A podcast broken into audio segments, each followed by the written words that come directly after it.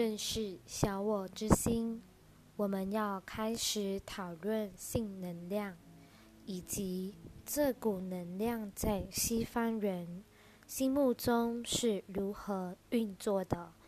性能量可说是一体天心，或称神，最令人赞叹的部分。然而，西方人对于性能量却悲却被教导了许多错误观念。首先要了解，性能量有两种不同的表现方式。你很容易区分这两种截然不同的表现途径。我们之前谈过，人们有两种共同共通的体的经验，一种属于小我之心，另一种属于慈爱的一体天心。可想而知，每一种性的表现途径都有其不同诠释。以及在世间中、世间生活中不同的呈现方式，正如你所看到的一样。第一种是你最熟悉的小我之心，由于小我致力于身体的生存，并让身体能持续在物质世界展现。所以，小我需要透过性行为来繁衍后代。当然，这是为了达到小我生存的目的。在这种形式下，人们对性能量的感受方式是：渴望有孩子，渴望组织家庭，并达到一种身体层次的变化。使自己变成能够创造的神，因为成为父亲或母亲会赋予性经验某种更大于自我的意识。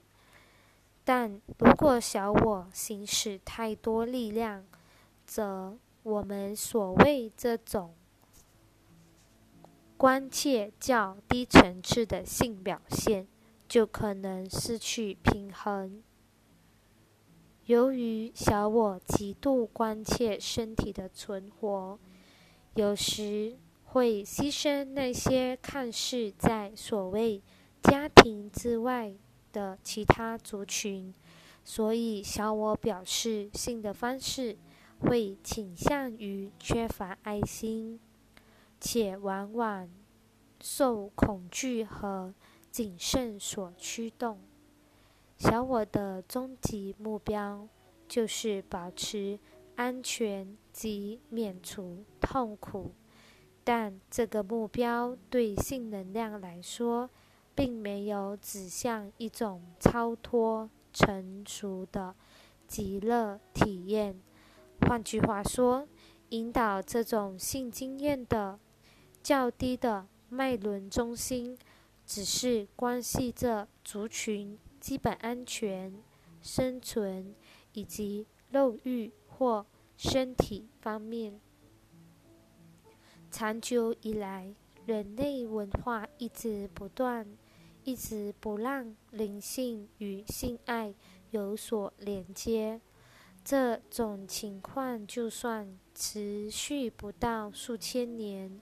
少说也有几个世纪之久，因此人们将这股能量牢牢地固定在较低的脉轮中，更精确地说，就是前三轮。心轮则代表着身体和心灵的交汇处，在此，身体能够透过爱而达到转化。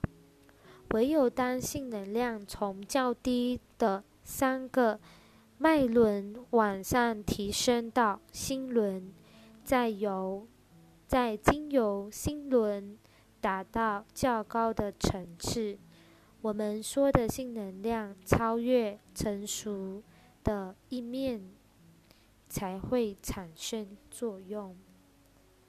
当你的心轮经由宽恕及无条件的爱，此一慈悲作为而开始时，身体的能量震动就会开始改变，而你是在这个能量震动中运作的。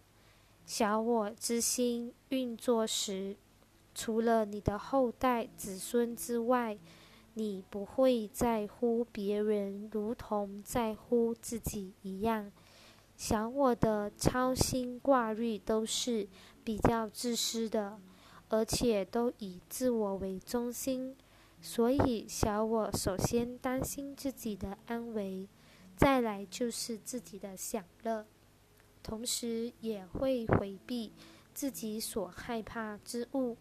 然而，当你透过练习宽恕、不批判及同情这几个词，你其实都很熟悉，而让心轮开始作用时，你的能量就会开始转化，性能量也会开始转变，发挥更高的作用。这个过程对数。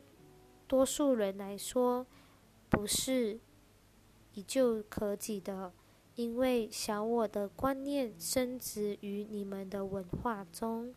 尽管这些观念显然违反了无条件的爱与宽恕的精神，因为想要体验更高层次性经验的人心中，仍存在着许多障碍。阻碍你提升能量的第一个障碍，就是相信攻击的合理性。这个观念深植于你生活的文化信念系统中。要知道，每当你说别人闲话，每当你争辩，每当你生出仇恨或批判的念头中念头时，你都在强化及助长你对侵略的信念。当然，这不是你的错，因为你一直被灌输要这样做。你一直被主流媒体喂养战争和暴力的精神食粮。事实上，很多人无法想象没有这些暴力。食物的生活会是什么样子？这类暴力精神食粮往往以救赎及好人战胜邪恶的故事来作为演示，像是警匪类剧情戏剧。然而，而这类节目都是根据仇恨与暴力的思想。所以会造成你的人生缺乏爱。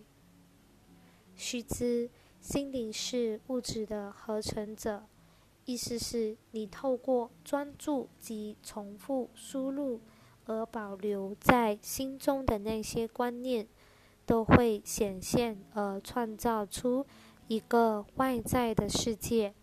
还记得我们说过心灵及呈现方式吗？要知道，你所专注的事物会日益壮大。很多人心中都有攻击和批判的念头，这些念头与爱是无法共存的。我们所说的透过活化看达里尼而体验到的更高层次性能量，乃是一种爱的表现、爱的表达。因此。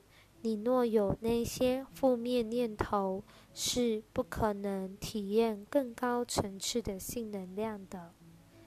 没有人告诉你，社会文化灌输给人的暴力是一种错误观念，已造成可怕的后果。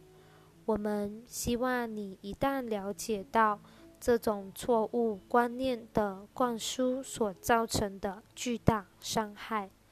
以及你因此失去与爱的连结，并承受着巨大的痛苦之后，会开始愿意去正视这些问题。